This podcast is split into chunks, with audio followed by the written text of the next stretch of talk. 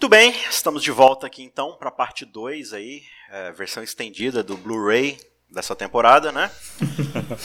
Jarson, você estava explicando pra gente aqui a ideia do santuário, né? A gente está aqui, né, para você que está chegando aí novamente, a gente está situado aqui mais ou menos no verso, nos versos 10, 11, 12 aqui, falando a respeito da, da questão da invasão do santuário, né, destruição do santuário, ele tira o sacrifício Isso. diário, desafia o príncipe do exército, lança a verdade por terra, enfim, tem bastante coisa acontecendo aqui.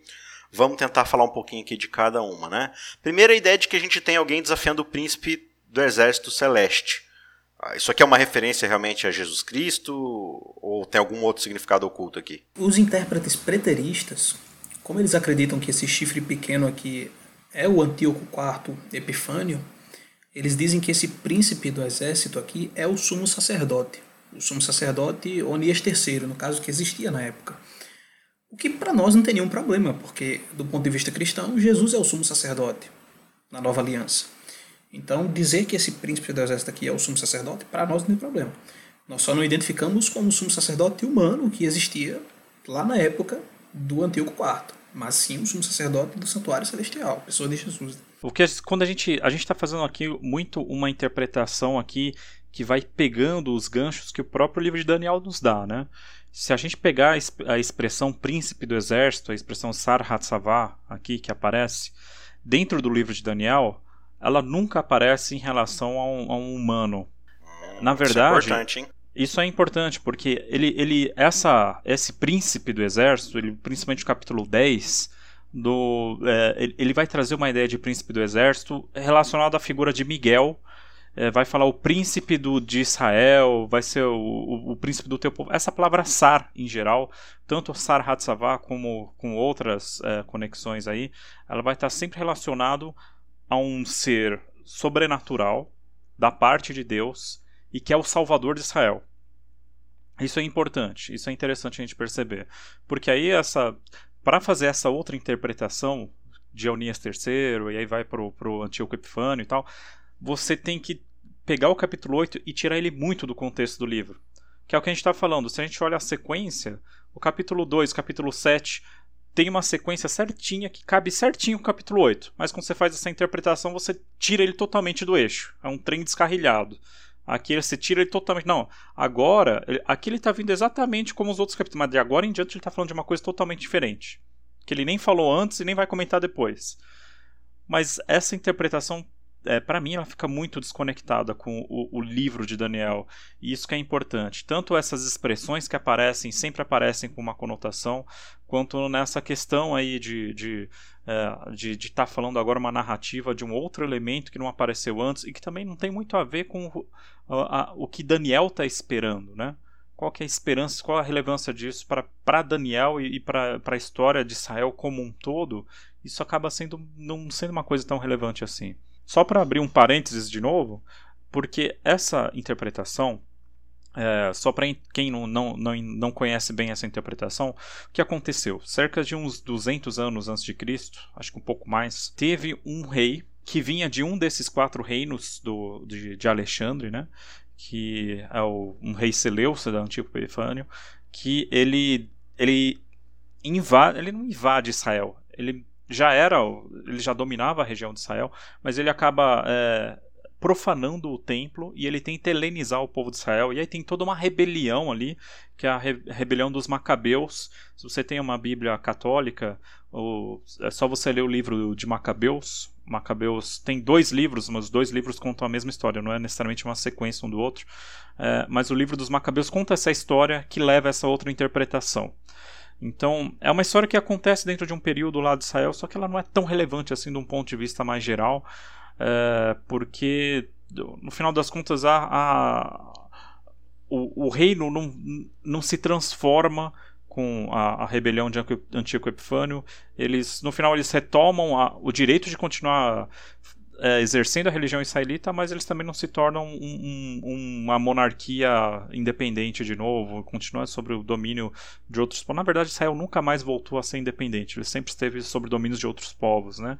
até a destruição total lá no ano 70, no domínio dos romanos. Acho importante destacar que os intérpretes que assumem essa, essa, esse ponto de vista, os preteristas em geral, boa parte deles é cética com relação à profecia genuína. Só rapidamente aqui, é, acho que a gente já explicou no, no, episódio número 1 dessa série, mas preteristas são aquelas pessoas que, ao interpretar a profecia, jogam tudo para o passado. Tudo já aconteceu Isso. ali dentro do próprio contexto deles, né? não tem uma projeção futura, não tem uma projeção ideológica. Você encerra uhum. tudo ali no próprio momento do, do profeta, né? Ou Isso. nos anos subsequentes ali, né? Isso. Os intérpretes conservadores, o que é que eles acreditam? Que, que essas profecias foram escritas por uma pessoa histórica, real, chamada Daniel, que viveu na corte babilônica, lá do sexto século antes de Cristo. Daniel estava olhando para o futuro e ele profetizou que essas coisas iriam acontecer posterior ao seu tempo. Mas os intérpretes preteristas não. Eles acreditam que Daniel viveu na época dos Macabeus. Ele estava vendo esses eventos acontecerem, ou seja, Antíoco Epifânio entrando, profanando o templo, destruindo tudo, querendo helenizar o povo. E ele escreve uma profecia sem ser profeta. Em outras palavras, ele escreve esses eventos de uma perspectiva de quem olha para o passado. Mas ele, essa fraude santificada, por assim dizer, esse indivíduo que vivia na época dos Macabeus, cria um personagem chamado Daniel, lá na corte babilônica, quatro séculos antes, e esse personagem inventado teria visões do futuro, em que ele saberia a sequência dos reinos, Babilônia, Medopérsia, Grécia, mas no fim das contas, o autor desse livro já tinha visto tudo isso acontecer, porque ele já sabia da história que tinha acontecido. Ou seja, é o que a gente chama de, de vaticínio ex evento. Uma profecia que é contada depois do evento acontecer. Em outras palavras, não é profecia genuína. É o famoso engenheiro de obra pronta, né? É, como se fosse isso. Claro que a pessoa não seria mal intencionada. Ele queria motivar, do ponto de vista dos preteristas, né, ele queria motivar o povo de Israel a continuar lutando. E para isso ele cria um personagem fictício, Daniel, que tinha, teria existido supostamente lá no passado e teria profetizado que o povo de Deus seria vitorioso contra a invasão de Antigo Epifânio. Então é uma forma de estimular o povo. E o, os problemas históricos disso, o que é interessante é que uh, quando você encontra os manuscritos do Mar Morto e você tem entre esses manuscritos cópias de Daniel, aliás, um dos livros que que era mais venerado pelo, pela comunidade de Qumran ali, era o livro de Daniel. Acho que é um dos livros que tem mais cópia junto de Isaías, se eu não me engano. Isaías eu sei que tem o, o livro inteiro, tem um rolo inteiro, mas Daniel tem muitas cópias. Eles adoravam Daniel. Só que esses, esses textos encontrados em Qumran, eles datam de até 200 a.C. Ou seja, eles já estão muito próximos da época onde teria esse suposto, é, esse pseudo Daniel, né? Mas, é, mas para esse livro já se tornar popular dessa maneira, já ter se espalhado e já ter sido considerado um escrito sagrado, ele precisaria de muito mais tempo.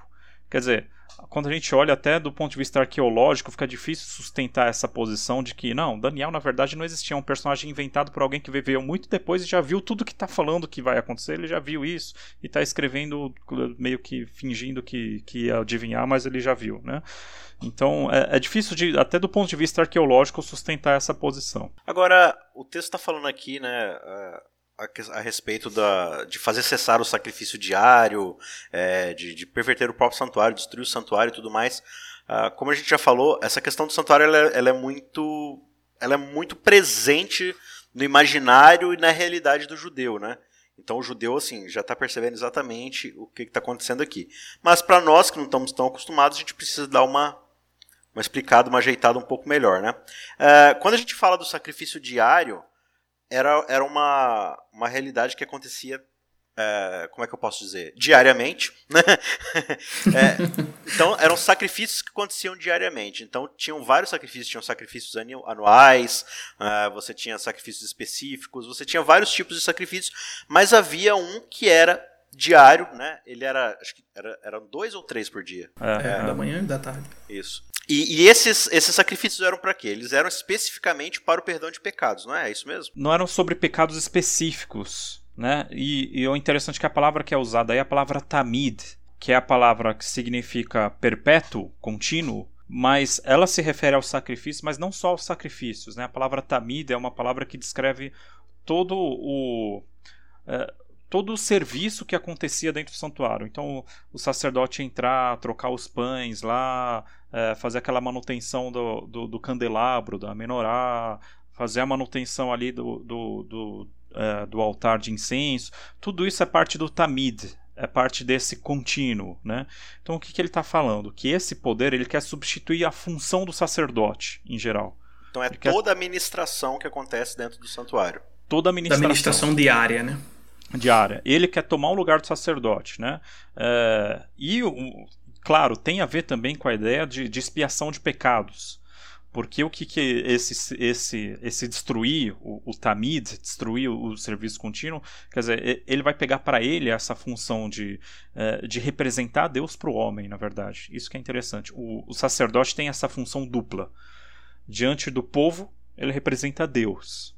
E diante de Deus, ele representa o povo porque ele é um mediador, ele faz a ponte entre Deus e o homem, né? É, e é, só abrindo parênteses de novo, né? Tem vários parênteses sendo abertos aqui nesse, nessa conversa. É, essa função de mediador no Novo Testamento, ela é uma função aparece em relação a duas, duas, a duas coisas essa função, né? Primeiro é Jesus. Jesus é o mediador. Ele é o sacerdote no Novo Testamento. E segundo, no Novo Testamento, quem é o sacerdote também é todo mundo, né? o texto famoso lá de segunda, é, segundo Pedro, segunda Pedro, né? que é uma, já é uma, uma citação lá de Levítico de, de Êxodo 19. Né? Quer, quer dizer, o, no Novo Testamento você não tem essa figura é, eclesiástica que está fazendo a ponte entre Deus e o homem. É Jesus que faz a ponte entre Deus e o homem. E todo crente também faz a ponte entre o mundo e Deus. Né? Então, é, o que, que esse poder quer fazer não é essa interpretação que o Novo Testamento dá.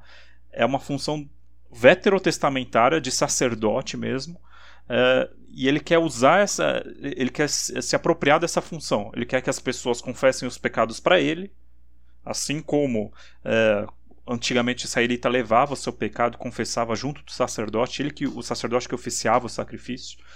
Então, esse poder quer que os, os, os pecados sejam é, confessados para ele, ele vai oferecer o perdão de Deus para esses, eh, para esses é, pecados confessados.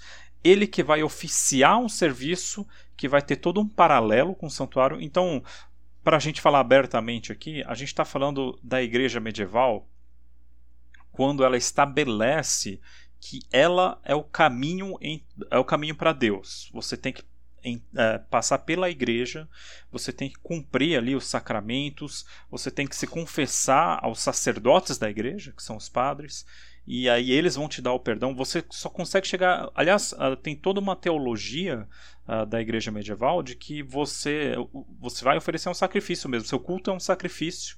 Tanto que a, a parte da igreja até hoje é chamada de altar lá na frente. Os padres são sacerdotes. Então, essa ideia de se apropriar de todo o serviço contínuo do santuário é o que ele está falando aqui. Né? Inclusive, o catolicismo acredita que todos os domingos, ou todas as cerimônias em que há o oferecimento do corpo de Cristo, está ocorrendo ali a missa, né? que a palavra significa sacrifício, ou seja, Cristo está sendo literalmente morto. Eles acreditam que, que o, o pão é literalmente o corpo de Cristo e que está ocorrendo ali um sacrifício literal. Isso é até estranho, porque é a linguagem que eles utilizam. Está acontecendo um sacrifício literal da pessoa de Jesus e ele está sendo oferecido aos crentes. Então, eles realmente tomam o lugar de Cristo. Você nota isso pelo texto, que eles atacam o, o, a ponta pequena aqui ataca o príncipe do exército, não é qualquer pessoa. Ele quer tomar o lugar do próprio príncipe, do próprio cabeça do exército. E ainda deita o, o lugar do, do o fundamento do santuário por terra, né? O que o texto diz aqui para ler de modo mais claro, é que dele tirou o sacrifício diário, que aqui a palavra está só diário, né, como o Rony explicou, não, não existe a palavra sacrifício aqui. O que ele tomou do príncipe do exército foi o contínuo, foi o diário. Ou seja, a sua intercessão, sua obra de foi todo o ministério. pecadores. Todo o ministério, exato. Principalmente o ministério diário, né? Porque ainda há uma segunda fase do ministério que, que não tinha começado aqui. E diz que o lugar do seu santuário foi deitado abaixo.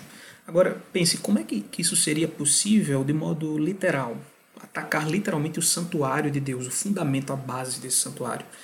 De modo literal seria impossível, mas quando você vê essa palavra aparecendo no Antigo Testamento, nos Salmos, em algumas vezes ela é utilizada de modo simbólico. Quando fala, por exemplo, que justiça e juízo são o fundamento do seu trono, a base do seu trono. Ou seja, essa palavra também é utilizada de modo simbólico. Os princípios que regem o governo de Deus, os princípios que regem a salvação, foram aqui usurpados por essa ponta pequena E agora ela se apropriou disso e ela é a dona disso. É ela quem veicula a salvação para o povo. É, tentando dar um panorama aqui rapidamente, então, já introduziu alguns conceitos interessantes pra gente, então, a, a gente tem muita adventista que escuta a gente, provavelmente ele está entendendo isso perfeitamente, né? Mas tem muita gente também que não conhece, não, não entende, está tentando aprender a Bíblia ainda. Então, vou tentar dar um panorama rápido aqui, e aí se eu falar qualquer bobagem, vocês me corrijam a qualquer momento, que eu vou tentar traçar um panorama mais, mais geral. Quando a gente fala de santuário, a primeira coisa que a gente pensa é naquela tenda gigante lá do povo judeu, né? Mas a ideia bíblica é de que o santuário, na verdade, é uma ilustração de algo que é a própria realidade da presença de Deus, né? Então você tem Deus e sua presença e, e você tem, por exemplo, lá em Salmo 73, o próprio livro de Abacuque, essa ideia de que uh, o santuário é o lugar onde Deus está sentado no seu trono para julgar, para governar. Né? Então o Salmo 73 fala assim: ah, é, é, eu não entendia porque que os ímpios prosperam e os justos né, se dão mal, até que eu vi o santuário e eu tive certeza do fim deles. Então a ideia de que Deus ele tem um lugar e aqui esse lugar aqui não, não, não, entra na literidade da palavra, do etéreo, do noé, do grego, do pensamento platônico, né? A ideia aqui é de que Deus ele tem sua presença cósmica e essa ideia de que ele é soberano sobre toda a terra. E é interessante que tem alguns textos bíblicos, como o livro de Ezequiel, o livro de Isaías também, mas se não me engano é Ezequiel, onde ele fala que uh, existe um rei, ele está falando ali do, acho que do rei de Tiro, né? Só que também aplicando isso à ideia de Satanás, lá no começo, num, num conflito cósmico. E, e, ali diz que ele profana o santuário com suas multiplicações de comércio e tudo mais. Enfim, uh, tem muita coisa aí para você estudar, para você ir atrás, mas existe um conceito de uma guerra cósmica na Bíblia que antes de toda a criação, antes de tudo acontecer, Deus ele é eterno, ele estabelece a sua criação com sua ordem, como o Gerson falou, é, o seu caráter, uh, quem ele é, a sua retidão é o que rege o universo, né? É a partir da sua essência que as ordens, as leis, tudo é estabelecido de forma geral uh, na criação.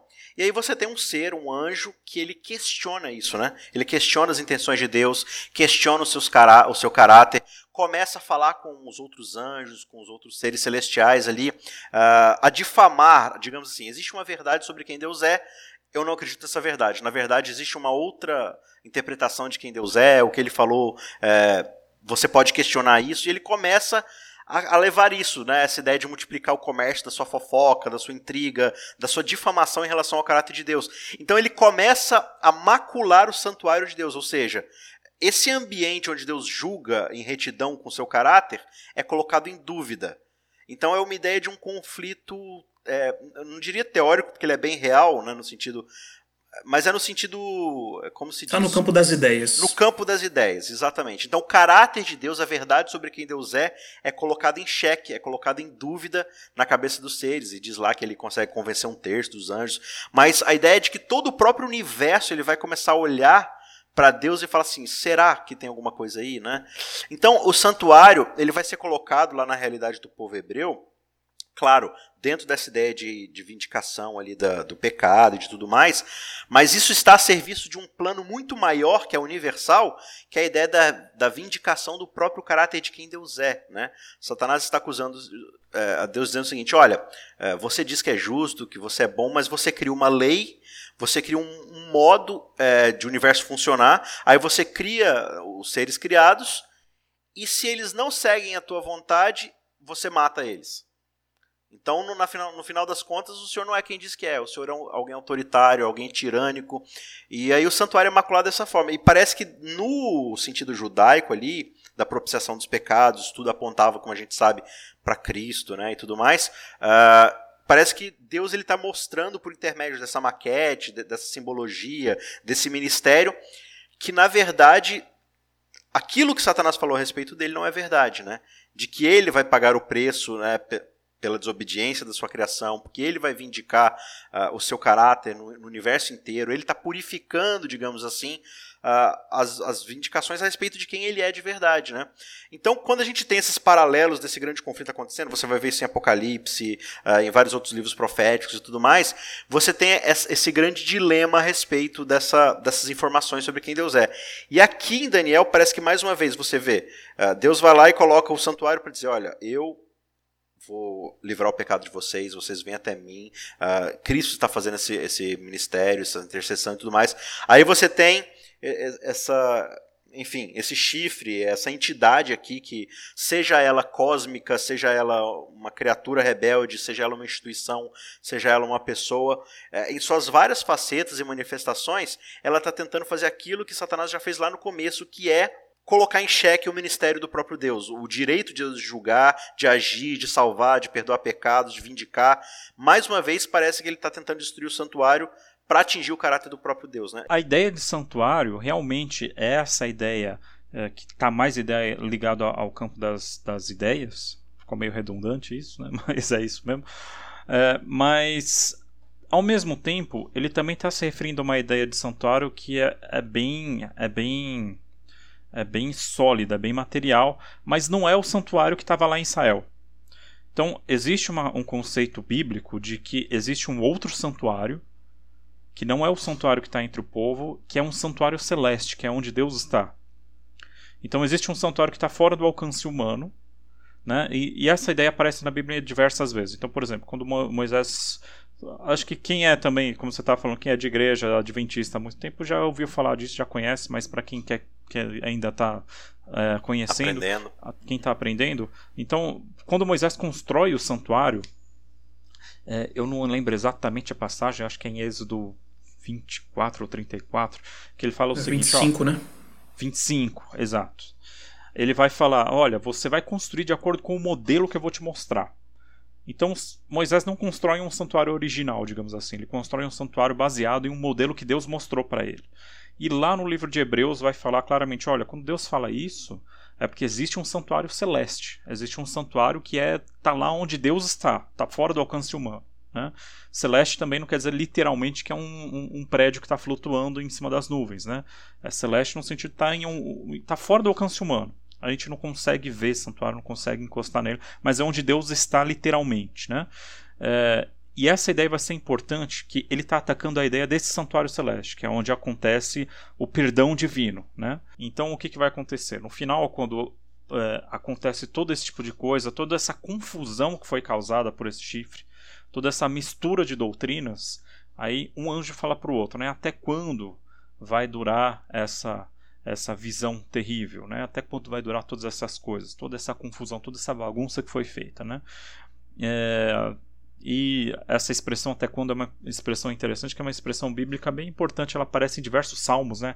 Ad matai, que é uma expressão que tipo Uh, normalmente o homem, quando, tá, quando vê que o ímpio está o ímpio tá prosperando, ele vira para Deus e pergunta ad matai, até quando, Senhor? Né? Tem vários salmos que usam essa expressão, até quando, Senhor? Até quando o, o, o opressor vai vir aqui vai destruir? E aí o outro anjo responde, olha, até 2.300 tardes e manhãs, e o santuário será purificado.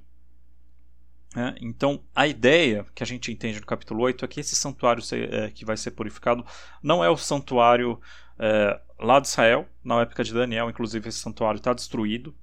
E depois a gente vai ver, esse santuário vai voltar a ser destruído de novo. Então, é, ele está falando de um outro santuário sendo atacado, é esse santuário celeste, e que vai ser purificado no final das 2.300 tardes e manhãs, que é o grande mistério aí do capítulo 8 uma, uma evidência adicional disso que você falou, Rony, de que os, esses santuários se localizam no céu, é o próprio fluxo do texto. Eu não sei se quando vocês discutiram o capítulo 7, vocês viram que lá existe um, um, fluxo de céu e terra, céu e terra. O autor ele fala de uma cena na terra e depois projeta algo no céu, aí depois na terra e no céu. O mesmo fluxo acontece aqui no capítulo 8 também, porque você vê que o chifre se expande horizontalmente. Aí diz que ele cresce até atingir o exército dos céus. Aí lança o exército para a terra. Depois diz que ele se engrandece até o príncipe do exército. Depois fala que ele deitou a verdade por terra e prosperou. Aí depois o fluxo retorna até o céu, no verso 13. Porque fala que depois disso ouviu um santo que falava, ou seja, a mente do profeta é dirigida até o céu. Então ele está falando de algo que ocorre no ambiente celestial. Essa pergunta, até quando vai durar o sacrifício, a transgressão assoladora, onde é entregue o santuário a fim de serem pisados, é uma cena que se projeta no céu e tem a ver com as coisas celestiais. Óbvio, isso atinge o plano terrestre, de alguma forma, mas se processa primariamente no céu e tem a ver com as coisas celestiais, em primeiro plano. E, e, como você falou aí, é interessante essa, essa ideia de uma Roma, uma Roma eclesiástica, né, ou religiosa, digamos assim, porque a gente vê exatamente esse movimento. E assim, a gente muitas vezes quer culpar uma instituição é, em específico, mas a gente precisa entender uma coisa. O que está acontecendo lá na era medieval é a perversão do próprio cristianismo, né? É a igreja, não é, não é assim, ah, aquela igreja, é o cristianismo. Aquele mesmo cristianismo que começa com os apóstolos, vai caminhando, vai caminhando, é absorvido por Roma, é totalmente paganizado, misturado ali com várias coisas. E, e, eu acho interessante que várias das doutrinas que vão surgindo, elas têm muito a ver justamente com essa ideia de contrapor o caráter de Deus, né? Você tem a ideia ali de um tormento eterno, contrapondo com a ideia de um, de um Deus amoroso, né? Você tem a imortalidade da alma, você tem várias coisas ali que, que fazem Deus, digamos assim, Deus parecer mal para as pessoas é, o caráter dele ali na própria terra fica questionado, né? As pessoas olham e falam assim, não, se Deus é isso daí, né? um Deus que queima as pessoas, que exige pagamentos, que exige indulgências, que tipo de Deus é esse, né? Uh, então vai acontecendo tudo isso, né? A ideia da salvação, uh, da justificação pela fé é jogada por terra, a ideia do caráter de Deus é jogado por terra, tudo ali vai sendo pisado no decorrer desse, dessa paga, paganização, digamos assim, do cristianismo, né? Mas aí o texto vai dizer que até 2.300 tardes e manhãs o santuário seria purificado. Então a gente tem aqui essa ideia da profecia e o, o anjo vai explicar aqui, calma Daniel, as coisas não vão acontecer agora, isso é bem para o futuro. O que, que a gente pode adiantar aqui desse processo de purificação sem ir muito à frente do texto? Porque nos próximos episódios a gente vai descrever isso de uma forma um pouco mais clara, né? Mas para a gente ir caminhando para o final então, o que, que a gente tem mais aqui de interessante? Porque o resto do, do capítulo aqui, ele vai explicar detalhadamente o que, que é né, a ideia lá de Alexandre o Grande, que a gente conhece historicamente, né, do, do, do, grande chifre lá da Grécia, depois ele, ele morre, e aí os quatro generais dividem seu reino, mas aí depois vai vir Roma e tudo mais, enfim. E aí ele retoma novamente a ideia desse, desse chifre que vai alcançar os céus e vai questionar o, o, príncipe dos príncipes, mas ele será destruído sem intervenção humana, linkando lá de volta com o sonho do capítulo 2, né? De uma pedra sem cortada sem intervenção humana que vai destruir todos os reinos e tudo mais. E ele diz: A visão das tardes e das manhãs que lhe foi dada é verdadeira, verso 26. Mas guarde a visão em segredo, porque se refere a dias ainda bem distantes. Então, o que, que a gente tem aqui para trazer para o nosso ouvinte sobre essas 2.300 tardes manhãs, essa ideia de purificação do santuário. A gente tem claramente a descrição de que o santuário foi profanado, foi destruído, maculado, digamos assim. O que isso significa e qual é esse processo de, de purificação? Bom, é, quando a gente fala de tudo, o, toda essa ação do chifre, né, a ideia dessa purificação é você é, retomar é, a, a, Deus aquilo que é devido a Ele. Quer dizer, você vai, é, você vai restabelecer verdades que este chifre confundiu. Essa é a ideia do texto, né? Então, toda essa confusão do chifre tomar o lugar do, do, do sacerdócio e do tamid, do serviço contínuo e tal, dele falar que agora eu sou o santuário, eu sou o sacerdote, eu que oficio, eu que sou intermediário, toda essa confusão vai ser desfeita com algo que vai acontecer lá é, no final das 2.300 tardes e manhãs. Né? Então, na, no final das 2.300 tardes e manhãs, esse, toda essa confusão vai ser desfeita e é, vai chegar a ideia, da, como a gente está falando desde o começo, a ideia de juízo. Vai haver um grande julgamento aí, um, um grande Yom Kippur, que é a linguagem de todo o texto, que é para onde todo o texto está apontando, um grande Yom Kippur onde tudo, é, tudo isso vai ser consertado. É, é, interessante que o, o, a expressão literalmente aí do, do, do santuário ser purificado é, que ele vai ser é, justificado, vai ser feito justiça ao santuário, né? que, é uma, que é uma expressão que ela está sempre em paralelo com a ideia de purificação do santuário. Então, ela meio que paralela, quer dizer a mesma coisa, mas ela traz mais essa conotação de fazer justiça ao que foi feito ao santuário. Isso. Uma das coisas que fortalece essa visão de que o que vai acontecer no santuário é algo relacionado a juízo é a própria sequência paralela dos capítulos 7 e 8. Quando você vai no capítulo 7, você tem uma sequência básica ali se processando. Primeiro são apresentados animais, depois um chifre pequeno, depois um período de tempo e um juízo no céu. Aqui acontece a mesma coisa. Você tem animais aparecendo, uma ponta pequena se levantando, um período de tempo é apresentado, ao término do qual vai acontecer uma purificação do santuário. Então, qual a conclusão que você chega quando compara esses dois capítulos? Que a cena de juízo lá do capítulo 7 é sinônima da purificação do santuário, ou da justificação, da vindicação do santuário aqui no capítulo 8. Acho interessante também, gente, uma distinção, uma ligeira distinção linguística que o próprio profeta introduz aqui no texto. Claro, né, vocês já devem ter falado isso em outro episódio, talvez, mas quando a gente diz que foi o profeta quem colocou isso, ou o autor quem colocou isso, claro que não foi Daniel que tirou da cabeça dele, mas que Deus, por inspiração, moveu Daniel a fazê-lo dessa forma. Essa distinção linguística aqui é, é o, entre a, a, a visão, as duas palavras para as duas palavras para visão que estão no capítulo 8, que é a palavra razão e a palavra maré. A palavra razão se refere à visão inteira, enquanto que a palavra maré se refere especificamente àquela parte numérica do texto, das 2.300 tardes e manhãs. Deus dá a ordem para que Gabriel dê a Daniel entender a maré. Ele diz: Daniel, explique a maré para o profeta. Ele dá essa ordem para o anjo Gabriel. É claro que para Gabriel chegar no ponto final, ele precisava percorrer toda a visão a visão desde a época do carneiro. Então ele começa explicando do carneiro, dando a interpretação. Né? Passa pelo bode, passa pelo chifre. E no momento que ele vai explicar a maré, que foi o que Deus ordenou que ele explicasse, o anjo Gabriel não atinge o ponto não por uma debilidade do anjo, não é que o anjo falhou na sua capacidade de explicar, mas porque o profeta foi incapaz de compreender naquele momento.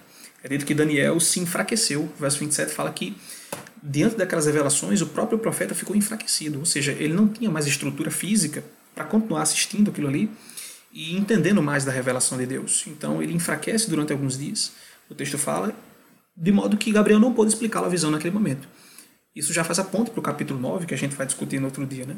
Que o que o que Gabriel não conseguiu explicar naquela ocasião, ele vai retornar para explicar de novo. Ou seja, Daniel entendeu o que é o carneiro, entendeu o que é o bode, entendeu o que é o chifre pequeno, mas não entendeu o que era a purificação do santuário, muito menos o período de tempo envolvido aqui. Então isso fica para ser explicado em outro momento. Não, você imagina que o cara tá lá estudando, tentando descobrir quando é que o exílio vai acabar, aí o cara me solta um 2.300 tardes e manhãs aqui. Exatamente. Daniel ficou louco, né? Com certeza. Não, ele ficou doente quando ele ouviu isso. Ele ficou literalmente doente. O final do capítulo ele falou: Olha, eu, eu fiquei doente e, e, eu não lembro se é no final do capítulo 8 ou no começo do 9 que ele fala isso, né? Não, Mas ele já fala. É, no, no, final, final do, 8, do 8, né? né? Porque os dois estão conectados, né? O, e é, só dando já uma, uma introduçãozinha pro 9, a gente vai falar isso no próximo, mas que tem a ver porque tá tudo ligado. Então, ele tá lá no exílio, ele tá querendo saber quando ele vai voltar para casa, essa é a grande expectativa de Daniel. E a gente vê isso no começo do capítulo 9. E aí, como o Isaac falou, chega um anjo: ah, não, não se preocupa, o santuário vai ser justificado, vai ser purificado. Daqui a 2.300 tardes de manhã. Os cara fica louco, ele fica doente. Daniel já é, é idoso, né? Ele já tinha uma certa idade. Mas mesmo assim, depois do capítulo 8, ele fica um período de. É, acho que são 13 anos de silêncio. Então acaba o capítulo 8 com essa visão, com essa porrada que ele recebe. E ele fica 13 anos com silêncio divino, sem receber visão, mastigando aquilo, digerindo aquilo. E só depois de 13 anos é que chega o período aqui do capítulo 9, onde ele vai receber essa outra visão, que vai ser uma reação a algo também que ele fez aqui no capítulo 9, a gente vai ver no Curioso, Rony, que ele fica tão perturbado que o texto dá a entender que ele buscou explicações para isso, porque ele fala que espantava-me com a visão e não havia quem a entendesse. Então é provável que Daniel tenha consultado outras pessoas da época dele, relatado a visão, conversado com esses indivíduos e ninguém conseguia explicar a visão. Então, isso que o anjo pediu o segredo, né? É, guarda, guarda, guarda a visão esse livro, põe um selo nele, deixa ele trancado aí, porque é para muito tempo. Fica de boa, Daniel. E ele ficou muito louco com aquilo. O cara foi lá no Twitter, postou o negócio assim. Alguém tá entendendo isso daqui, né? Tipo, é. abriu um fórum de discussão do negócio. Me dá dó do Daniel no final do capítulo 8. Me dá dó mesmo, porque ele fica mal com isso. É, e, e é interessante isso daqui, porque às vezes as respostas de Deus elas trazem mais perguntas ainda, né? Você fala, não, Deus, eu quero. Aliás, o capítulo 8 ele chega sem, sem Daniel perguntar nada, né? Ele é espontâneo. Ele tá lá e a visão vem para ele. É isso mesmo? Acho que é isso, né? No capítulo 8 a, a visão vem para ele. Então, às vezes, as revelações divinas podem trazer, às vezes, mais perguntas do que respostas, porque são coisas que não são ali para aquele seu contextozinho pequeno querem dizer de algo muito mais amplo. Às vezes Deus está te usando de ferramenta para algo muito maior do que você consegue entender. E ali dentro do nosso contexto a gente fica preso naquilo, a história de Jó, né? Jó não, não conseguia ver que o, ele está fazendo parte de um conflito cósmico. Isso angustiava Jó. E no final do livro Deus falou: Olha, Jó, é o seguinte, cara, fica aí de boa. Quando você estava, quando eu criei os céus, as estrelas, você não estava lá. Não vi você, você não sabe o que está acontecendo. Você não sabe o que está acontecendo. Então, é, é, é isso é, é, é, bom. Claro que não é no sentido de que não ser ignorante é bom. Tipo, não, não busque respostas para as coisas, porque tudo é um mistério, você não precisa, ninguém precisa entender nada. Não é esse o ponto. O ponto é, às vezes, é, a, as revelações divinas, o que vem de Deus, é incompreensível para aquele contexto que a gente está. Às vezes as revelações divinas muito, elas são muito maiores do que esse contexto, e às vezes elas vão ser compreendidas por outras pessoas muito tempo depois, é, em outro contexto, com uma visão muito mais ampla do que a gente. A gente está fazendo parte ali de uma história muito maior do que a gente consegue perceber. É, eu vejo ali o contexto de Daniel, né? Poxa, ele já chegou ali sabendo, né? Depois teve o sonho de, de Nabucodonosor, então ele sabe que Babilônia já destruiu o templo ali, aí Babilônia vai acabar, né? Ele está ali no, acho que no terceiro ano de, de Belsazar e tal, já está pressentindo que os medos persas vão chegar. Aí a profecia fala que os medos vão ser destruídos pelos gregos. Aí vai vir os tal dos romanos. Aí a coisa, a coisa não acaba. Aí o cara me solta um 2.300 reais e fala assim, quando vai ter tempo de volta? Nunca vai acabar, né? Então é Deus falando assim, olha Daniel, Cara, não é sobre você no fim das contas, não é sobre Jerusalém, não é sobre Israel. Existe algo acontecendo aqui que diz respeito ao universo inteiro, né? Então muitas vezes a gente, igual o Rony falou, a gente fica aqui no, no nosso mundinho, né? Ai, Deus, por que, que eu estou passando por isso? Ah, por que está acontecendo aquilo? Cara, a, a, história, o universo é um negócio muito maior do que o nosso umbigo, né? E, e Deus ele tá, ele tá trabalhando para justificar o universo, né? É uma Agora, coisa muito maior. Uma das coisas no sentido que, que traz um senso de aplicação pessoal também é o seguinte: Daniel sabia que Deus era fiel à profecia que ele tinha dado a Jeremias, de que o cativeiro duraria 70 anos. Mas ele também sabia que Deus, sendo Deus, também poderia, a depender da resposta do povo, alterar as condições. Ele sabia que Deus podia estender o período de exílio o quanto ele quisesse, se o povo não respondesse com fidelidade. Porque o objetivo de Deus era que o povo buscasse, e ao término de 70 anos o povo seria trazido de volta do cativeiro. Mas, a partir da aliança, do que Moisés havia escrito, Daniel sabia que Deus podia plenamente estender o período do cativeiro, se ele assim o quisesse. É, então, quando, quando se fala dos 2.300 anos, é, Daniel talvez tivesse pensado que aquilo se referia ao santuário terrestre, né? Então ele disse, caramba, vai demorar tanto tempo assim para nós retornarmos para a nossa terra? E pense, talvez, é, como o Rony falou, né? As revelações divinas trazem mais perguntas do que respostas, muitas vezes. E o mais difícil para Daniel talvez tenha sido encarar esse grande período de silêncio da parte de Deus. Ou seja, passar esses 13 anos sem saber do que se tratava. Mas ao mesmo tempo isso foi um chamado à confiança em Deus. Talvez se, se Daniel não tivesse passado por essa experiência, ele não tivesse escrito a, a, a oração que vem no capítulo 9.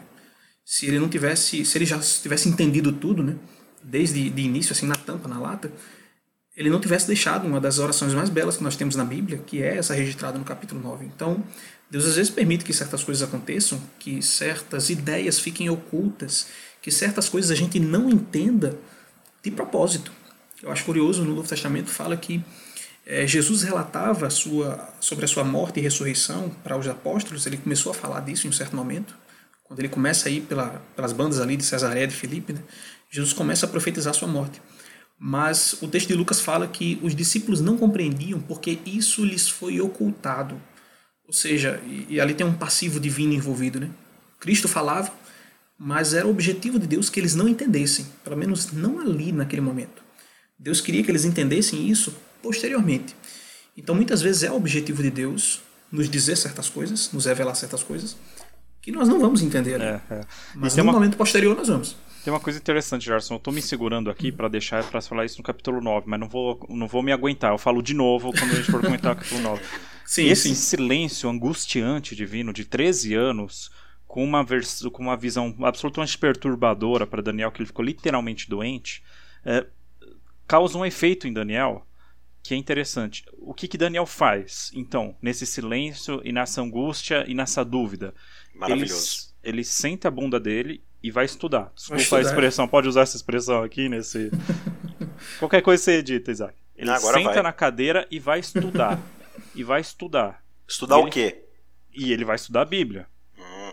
E vai hum. estudar os profetas. E aí no capítulo 9, você vê que depois desses 13 anos, ele, ele tem algum alívio. Que fala: olha, eu, eu não sei se eu entendi direito aquela visão. Mas eu entendi, estudando o profeta uh, Jeremias, que o cativeiro ia durar 70 anos. E aí ele vê que já está terminando esse período, aí começa toda a trama do capítulo 9. Então, a reação do profeta em relação a essa angústia desse silêncio divino é a melhor possível. Esse é um dos insights que eu acho mais interessantes em Daniel. Então, Deus dá essa visão, ele fica perturbado, não é para ele, não é para o período dele, é para muito tempo depois. O Daniel, desencana disso. Ele não desencana. Ele vai estudar, ele vai atrás, ele quer entender e ele procura isso aonde? Na Bíblia, nos profetas. Um profeta, e... inclusive, que é, que é contemporâneo a ele, né? Sim. Profeta ali da época dele. Talvez seja um desses só quem ele perguntou: e aí, vocês estão entendendo alguma coisa aí? Não sei se ele não, provavelmente não tinha esse contato com Jeremias, mas. É, e não sei Jeremias estava em Jerusalém, né? Ezequiel, provavelmente. Ah, sim. Eu não sei se nessa época aqui, depois a gente tem que sentar e fazer as Acho que Jeremias já devia ter passado essa para nada, porque não existe nada depois dessa. Exato. Mas é interessante, eu acho muito legal essa, essa ideia da reação do profeta, que tem a ver com o que o Gerson falou. Sim. Às vezes Deus oculta coisas para causar reações na gente, e a reação de Daniel foi a melhor possível. Vamos estudar e ver o que Deus já revelou através de outras pessoas que não sou eu. Não, e isso remonta ao que a gente falou no capítulo 6, né, de, de Daniel, no episódio 7. É, dá mais pano de fundo ainda pra gente entender por que, que Daniel ele é tão bravo no sentido de, de coragem de continuar orando, né? Porque você imagina, ele foi lá, estudou, descobriu que ia durar 70 anos, mas que para isso precisava orar muito. E aí, quando está acabando 70 anos, que tem que orar mais do que nunca, o rei emite um decreto dizendo que é proibido orar, senão vai morrer. Né? Que coisa de doido, né? Imagina Exato. que ele, ele, ele vai para aquele quarto dele, mas ele vai tipo super-homem, assim, abrindo o paletó e mostrando o S no peito, assim, vou orar. Chegou a hora. Mais é do que agora nunca. a hora de orar. Vou morrer, mas vou morrer orando também, né? Agora, o que vocês falaram aí é bem interessante porque mostra que muitas vezes a gente acha que tem toda a verdade, a gente acha que já tem tudo revelado na nossa cabeça e a gente para de estudar, a gente para de buscar. É, tem um fenômeno que acontece muito na igreja adventista, que é o famoso Ellen White comentário bíblico. Né? Você começa a debater um texto, estudar um texto, pesquisar um texto, conversar, aí a pessoa fala assim: é, mas Ellen White fala que esse texto é isso. Acabou, não tem mais discussão, não tem mais é, debate sobre o texto, acabou. Ellen White falou, então é isso daqui, pronto, acabou. E, e, não é isso, né? A gente vê o próprio profeta aqui tendo que estudar, tendo que buscar. O profeta é o cara que recebe a revelação divina, mas ele tem que ir para a Bíblia, ele tem que ir para o texto, ele tem que buscar, ele tem que saber mais, porque não, a coisa não é assim, né? Ele tem que ter um contato com Deus, ele tem que pedir ajuda do Espírito Santo, mas ele tem que ir para cima do texto bíblico, né? Eu acho isso incrível na história Inclusive, de Daniel. Isaac, uma das coisas relacionadas a esse capítulo 8 de Daniel é a controvérsia sobre o significado daquela palavra que a gente falou, o tamid, o contínuo que foram perguntar para Ellen White o que significava. E ela tinha ter, porque havia duas posições controversas na época, né? Poderia ser ou o paganismo ou o ministério de Jesus no santuário. E esses dois grupos ficavam se degladiando. Aí chegou um momento que ambos trouxeram textos de Ellen White. Um texto em que Ellen White favorecia um lado e um texto em que ela favorecia o outro. Aí apresentaram Ellen White, o que é que é a verdade? Ellen White disse: não usem meus escritos para decidir essa questão. Ela deixou expresso: eu não quero que vocês usem meus escritos para decidir essa questão. Eu não recebi instrução a respeito desse assunto. Ela diz explicitamente, ou seja, em outras palavras, quer decidir alguma controvérsia bíblica, que seja vai pela estudar, Bíblia, não pelo né? que eu disse, vai estudar. Não é pelo que eu, Ellen White, falei, é pelo que está escrito na Bíblia, pelo que vocês estudarem a partir da Escritura. Beleza, então. Então a gente fecha aqui o episódio dessa semana. Bastante pano para manga aí. E ficou muita coisa de fora ainda, muita explicação, mas sabe por que ficou de fora? Porque você tem que ir lá como diz o Rony, né, citasse a bela poesia de um linguista, senta tua bunda na cadeira e vai estudar a Bíblia também. Pega os comentários bíblicos, pode usar vários aí e tal, mas vai estudar, pede a orientação de Deus e vai aprender mais, assim como o Daniel fez, é o que a gente convida você a fazer também. Beleza? Gente, obrigado aí pela participação de vocês. Vocês estão de volta com a gente aí, se Deus quiser, no próximo episódio também, pra gente continuar essa jornada de Daniel. Legal? Gente, um abraço e até semana que vem. Tchau, tchau.